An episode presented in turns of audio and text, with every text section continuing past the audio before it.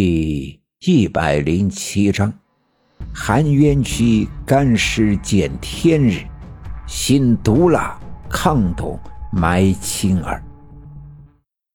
俗话说：“做贼的心虚。”这话呀，一点都不假。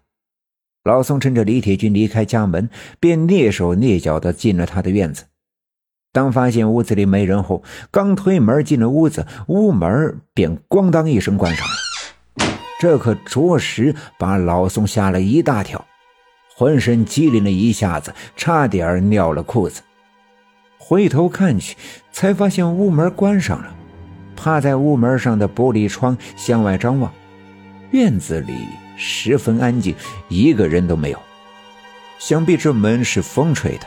便顺手把门栓拴上，万一外面回来了人，也能阻挡一下。灶堂和火炉都烧得正旺，屋子里十分的暖和。老宋推开里屋的门，走了进去。李铁军的家里陈设很简单，屋子里靠南墙摆放着两口柜子，南面是火炕，炕梢码放着被子，用一个粉红色的毛毯蒙着。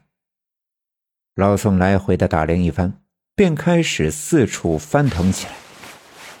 老宋的钱足有一万来块，那个年代最大的面额是十元，也就是所谓的大团结。一万块钱有一千多张，抱在一起是挺大的一捆，应该很显眼。但他掀开了那两口柜子。把柜子里的衣物全都掏了出来，扔了满地，却并没有发现他的钱。他急得额头上冒出了汗珠，见柜子里没有他的钱，便转身来到炕梢，一把掀开蒙在被子上的毯子，把原本叠得整齐的被子一层层的拿了下来，来回的翻腾。可当他把最后一床被子也抖落开了之后，却仍没有发现有钱藏在里面。而正当他急得满地乱转的时候，突然发现所有的被子都扔在一边之后，炕梢的炕席却十分的不平整，鼓鼓囊囊的，跟其他位置的完全不同。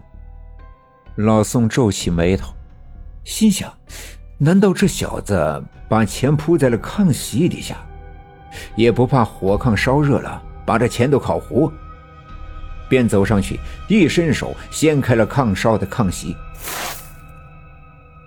炕席一掀开，一股泥土焦糊的味道夹杂着一股潮气扑面而来，呛得老宋剧烈的咳嗽起来，鼻涕和眼泪流了满脸。他猫下腰，扶着炕沿咳嗽了一阵。好容易稳定了下来，刚站起身，突然听见身后传来一阵小孩子的哭声。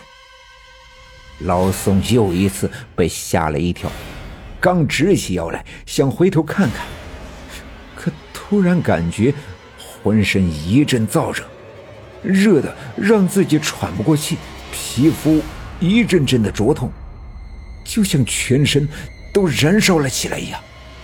皮肤瞬间缩紧，勒得浑身的肌肉和骨骼咯吱吱的作响，所有的关节不能弯曲，便面对着炕梢直挺挺的站在原地，动弹不得。那声音就在他的身后，听上去是个不太大的孩子。爸爸，我要爸爸。我要爸爸！叫你哭，叫你哭！你给我闭嘴，闭嘴啊！身后又传来一个女人的训斥声，但这并未能阻止孩子继续哭闹。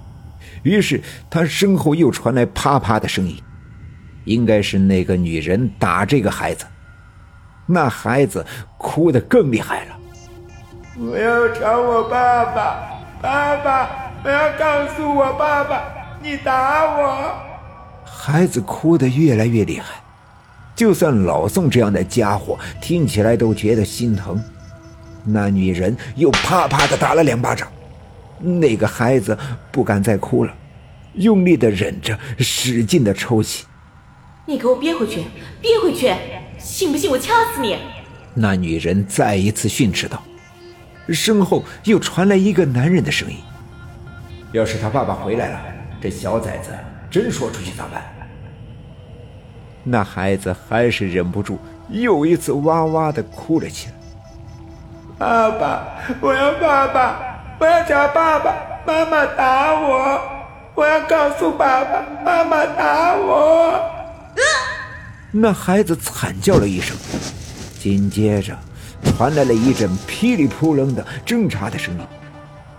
那孩子的喉咙发出长长的哼叫，仿佛被人掐住了脖子。又过了一阵，屋子里安静了下来。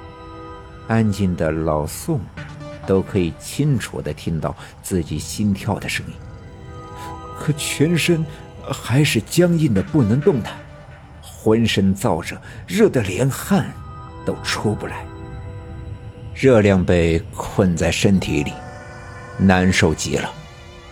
突然，一个人从老宋的身边经过，走得很轻巧，没发出一丁点的声音。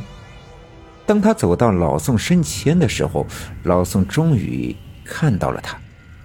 那是一个四五岁的孩子，长得瘦小，头发蓬乱，一边走一边不住的抽泣，小脸蛋上通红。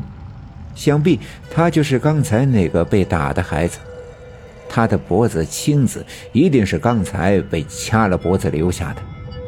他并不搭理老宋，好像他并不存在一样。走到炕梢，费劲地爬了上去。刚才老宋掀起了炕席，那股呛人的烟尘已经散去，炕梢露出了一个大洞，洞里漆黑一片，满是平时灶堂里烧柴草、烟从这里通过的时候留下的黑灰。